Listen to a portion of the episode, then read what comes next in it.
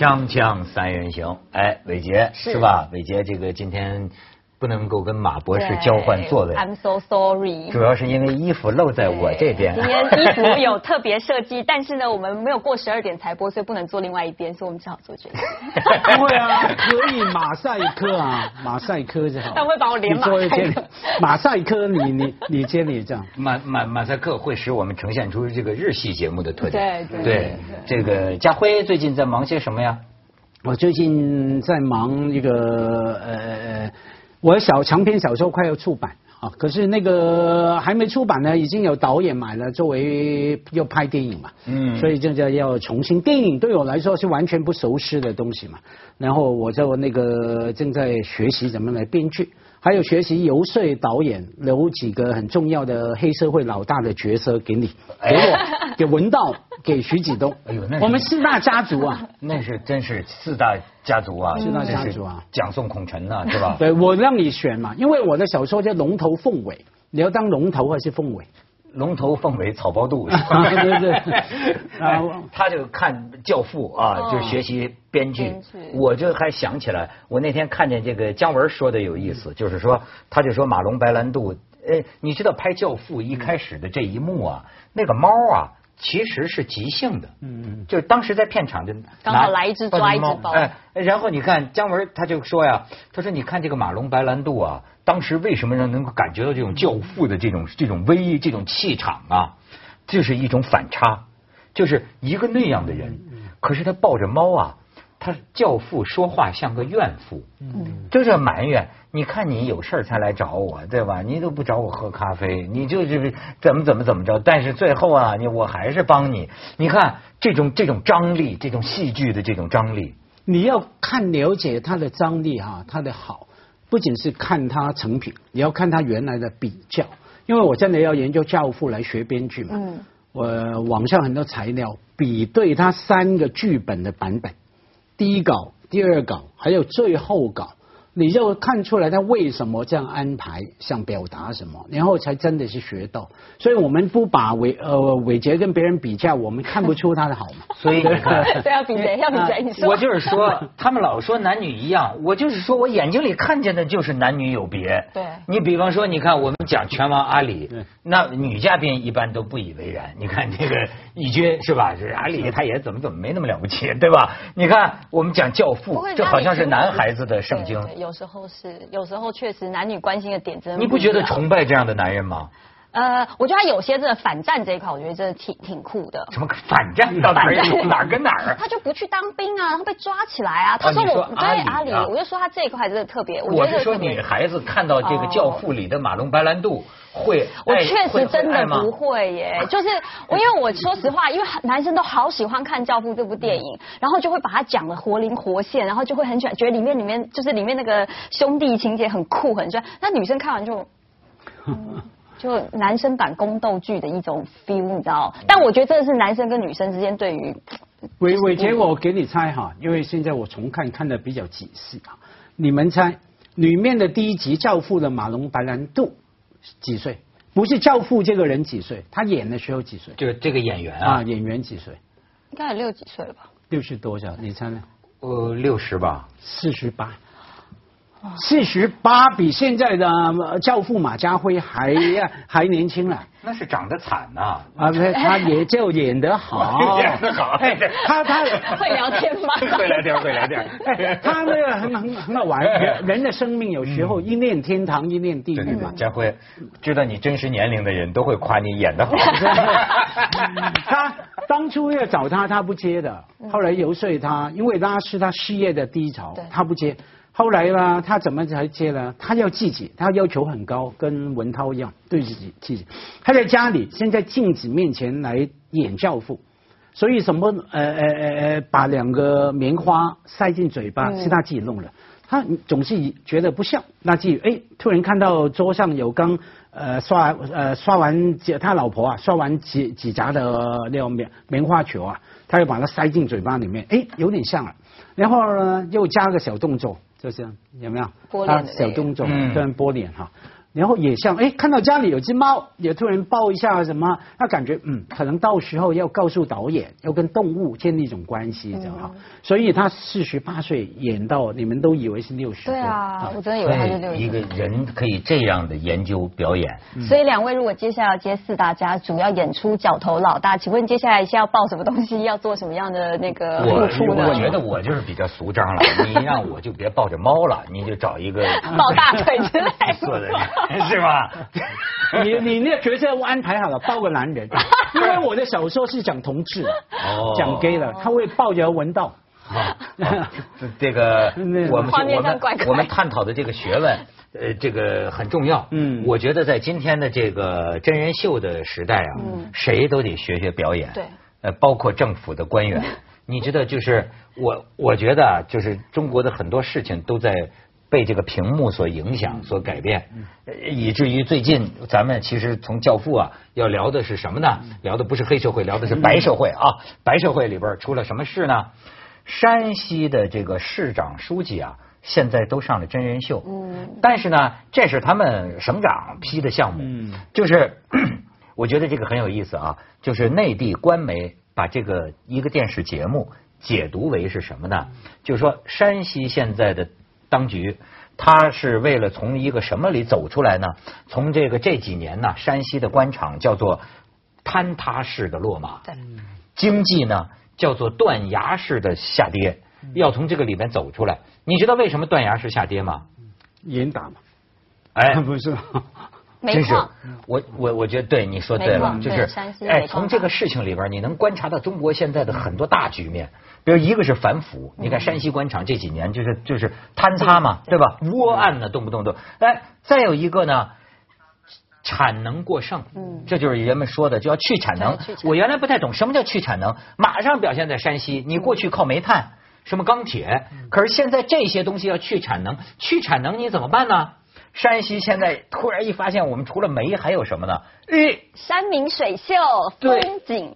对啊，人说山西好风光，发现他要打旅游牌，于是哎，这副省长说了，山西电视台要搞搞搞搞搞搞节目，怎么搞呢？市长书记上台，上台就说是秀啊，哎，这个时候呢，电视台最担心的就是什么呢？就说。他们一上真人秀，会不会把真人秀变成政府工作报告呢？这很担心。对，哎，最后居然发现呢，不是，要不是今天的官员他看的这些个东西啊，他也在改变，哎，拼了命的想让自己显得。更亲民一些啊，或者什么的。他们那个秀有比拼的吗？有评审给他给他给他投票，网上投票，现场评审给他给他打分。你要你现在当官那那些人投完票没没事吧？没有因为太多人了，认不出来。而且而且大家都说这个节目要开始之前，大家都在讨论说会不会有压力？比如说，哎，是不是哪一个省呃哪一个市长没讲好啊？待会那个或者是说要不要给分要作假或什么？说不不用，因为呢太多人在监视这个节目。了，没有人可以使得上力，最后就是群众来做做一个投票。哎，就说十还是十一个，呃，是要不就是都是一把手或者二把手来。哎，你可以看看看看咱们的官员啊。士们、先生们，大家好。阳泉古名漾泉，漾是水喷涌的意思。近代这里设置火车站，漾泉就更名为阳泉。阳泉坐落在山西的东部太行山的中路，太原和石家庄之间是我们山西的东大门。这就是我的阳泉，一个观山古韵的地方。这就是我的阳泉。一个英雄辈出的城市，这就是我的阳泉，山西近代工业的摇篮，这就是我的阳泉，中国共产党创建的第一座人民城市。哎，我乐的嘞，怎么样？你知道我这，我觉得这是讲话上有点不同哦。我小时候什么时候会像这样讲话？比如说。呃，我的羊泉，我的羊泉，我的羊泉，就是你只有在参加演讲比赛开始，嗯所以就突然觉得这些市长们好可怜哦，要上去表演，就好像在大家面前表演的一个这个演讲比赛。那你觉得？那你觉得马英九讲话呢？马英九讲话有没有点一本正经的这种？讲马英九已经算，他还算好，其实他不算，他不算不大算是一本正经的，他都会他会前面跟后面夹杂有趣，中间一本正经，所以也是有 mix 的过的。但是有谁是在这个台湾比较有朗诵范儿的？台湾倒是没有，因为台湾的官员很早就喜欢走亲民范。台湾因为选就是选举制度的关系，你必须要跟民众在一起，他才得到选票。所以以前我都在台湾的时候，我都一直觉得哇，在大陆当官好棒，好有威严。你说一哪有人敢说二？台湾的官员没有什么尊严可言的，每次被叫去立法院，然后被指从头骂到脚，十八班的十八代祖宗都被立法委员骂完了。所以我都一直好羡慕大陆的官员，太好了，一辈子在那边都不会被骂。我看完这节目，我顿时觉得说，哎，你们也有这一天，要享受的被大家评分的这个。这个不同地方文化真是不一样哈，这个范儿就不一样。完全我你像我对台湾，我最早还是那个陈水扁嘛，嗯他那个范儿就是。我就觉得，哎，这种公鸭嗓子，阿扁上任了，对对对但是他们说呀，就说台南的那些村民啊，就喜欢这种调调，就是觉得是吗？因为他是台南人啦。因为他本身是台南人，所以台南人就是很吃他这一套。还有他有些用字啊，还有他他比较多的是除了语言之外，更多的是他身份上的认同，什么三级贫户啊，哦然后苦出身啊什么之类，才是对对当地民众的一个认同。我觉得跟讲话，他讲话没有特，我觉得还算好。现在你说变成宋楚瑜讲的就特现在这个蔡英文一上台，这个呃陈水扁也推出来了。那天我看就陈水扁，哎呀，就是。咔怎么叨叨叨叨装的了装不哎，但是那个柯文哲出来又说了，柯文哲是他的医疗小组的对对对召集人。然后我觉得挺有意思，有台湾就有就说说注意到阿扁呢，拍到阿扁是什么呢？一看见镜头啊，就开始开始抖。然后柯文哲，但是柯文哲那意思好像说他是真有病，说他紧张面对镜头，他就会引发他这个震颤。那个柯文哲也不是说他真的有病，柯文哲是说，假如有那种病呢，都会发抖。这个叫语言我艺术。还有他说，可能在极端焦虑的情况之下会产生这样的现象，但没有人会，就是我们如果看那影片，真的很好笑。你知道，脸书还做了一个这个就是图啊，就是他点进去，他就一直这样，一直这样，一直这样，就是在讽刺讽刺陈水这扁。打火机啊，呃，就是一个赞嘛，点数最喜欢比赞嘛，哦然后那个赞就突然可以这样哒哒哒哒哒哒哒一直按赞。锵锵 三人行广告之后见。呃，佳慧作为这个台湾的女婿啊，嗯一说起台湾也是很来气儿哈。特别是陈水扁，因为坦白讲，他欺骗骗了我感情嘛。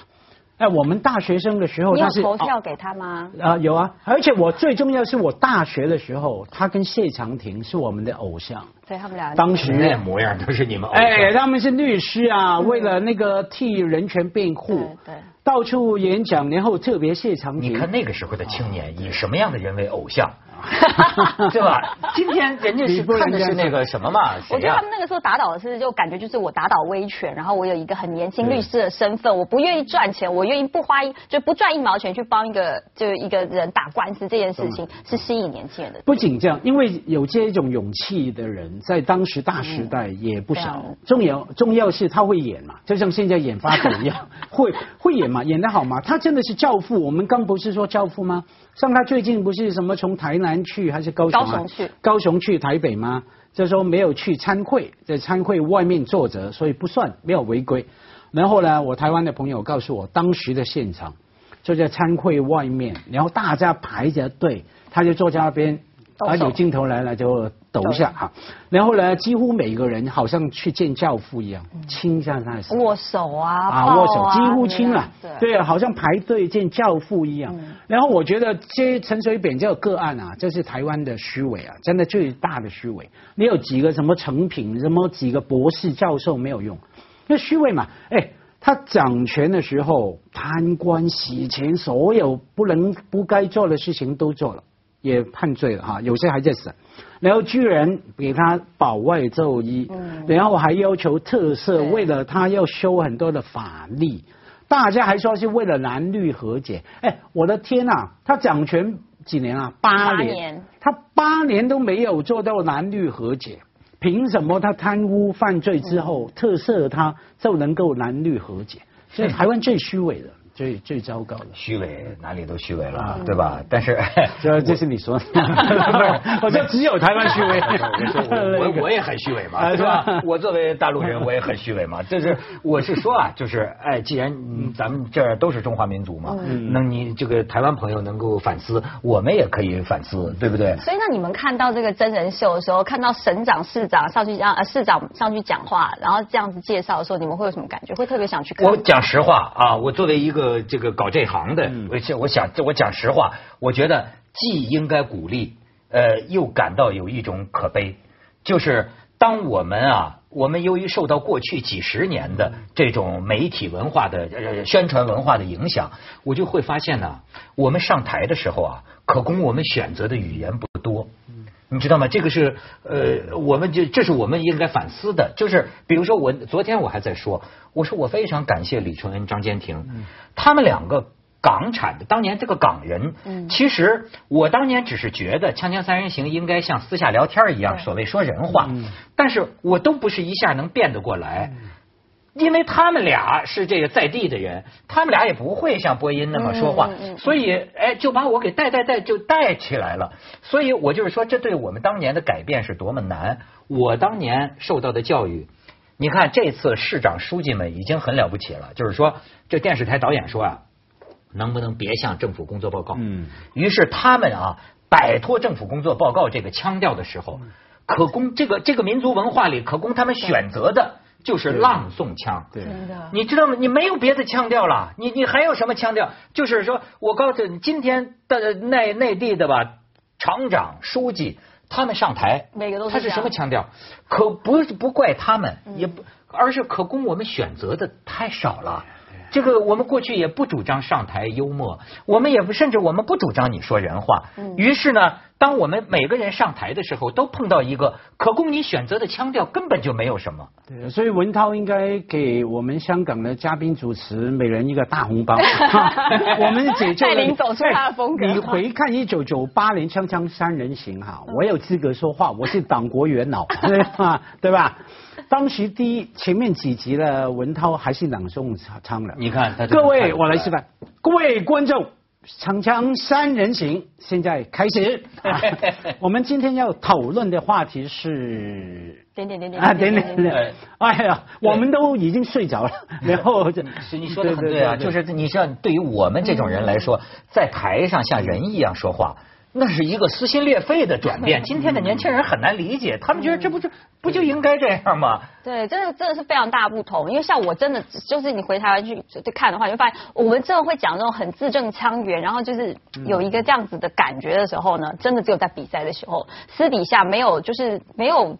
人会这样子说话，然后有时候我去做活动，比如我去内地主持节目的时候，有时候我每次看他们的稿子，我都会笑出来。我想说，这是要要歌功颂德到什么时候才可以再进去我们今天的主题？就是它是有一个风格上的一个差异。而且我现在跟你说，我现在的这个这个认识都超越了，你知道吗？我超越到什么呢？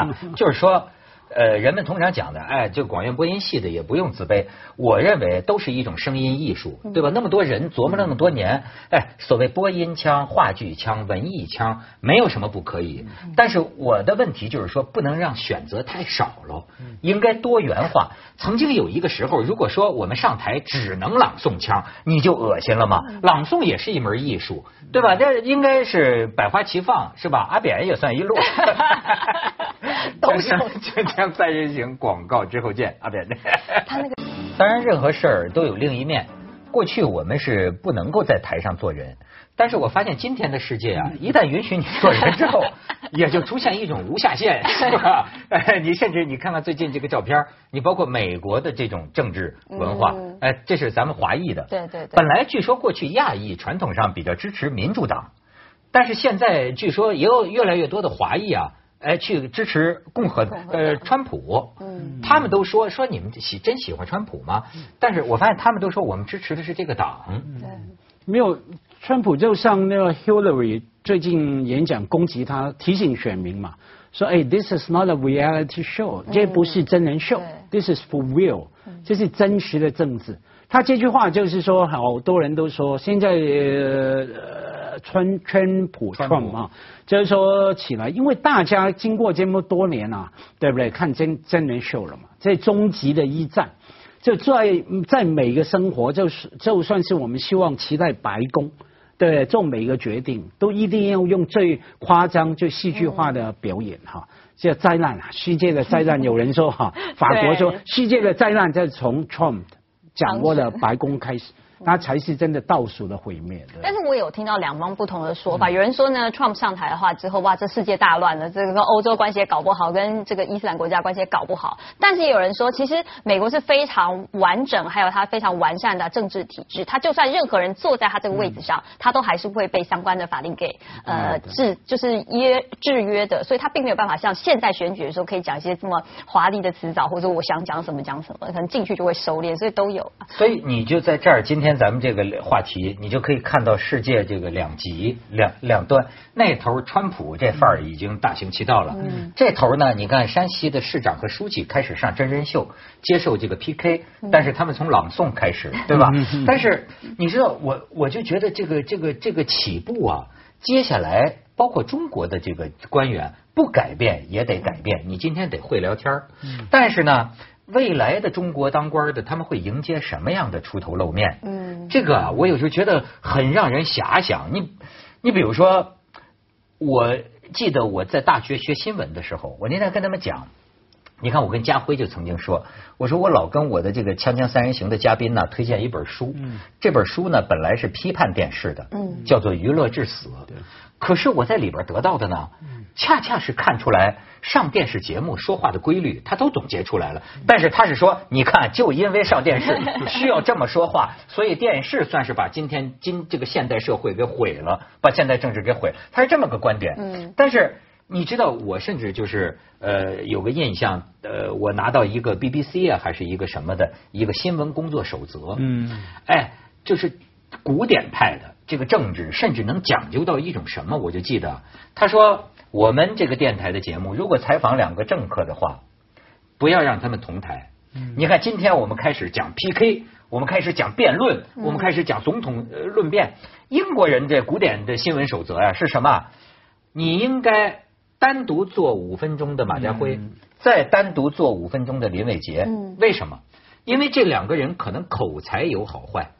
你让他们同台辩论，有可能因为他们一个人的口才强势，让观众造成误导。嗯呃，因为那并不代表他一定施政能力就是强势。嗯你看，又又是还有这样的一个标准。你这样讲，我还真的还蛮有感触，因为就在呃就在昨天吧，这个英国不是二十三号要公投脱欧跟那个留在英国嘛，欧欧洲嘛，他真的是两个就是独立党的的这个领导人跟这个呃这个英国的首相，他们同台，但是没有。辩论，他们就是就像你说的，每一个人单独在上面，然后跟观众让观众提问，他来回答，但是他两个是分开的。那这这个不容易做到了哈。可是收回了呃山山西。西哈，山西官员。啊啊，对他们那个，你说官员要是慢慢懂得聊天哈，我这个没有很担心了，因为我看到好多内地的官员也好，大老板也好，这聊天对他们绝对不不困难哈。对对对，对。比比港人会聊多了。对啊，可是我重点觉得他觉得他们要学懂了对话，因为好多时候就是大老板都是官员好，就是讲话嘛，让别人听。当别人提不同的意见的时候，哎呀。那气氛就不好了，他就会反骂回去，甚至给对方一些不好的对待处理哈。我觉得要学会对话这样，而且电视节目的我们看到它跟真的 PK 电视节目有哪里不一样呢？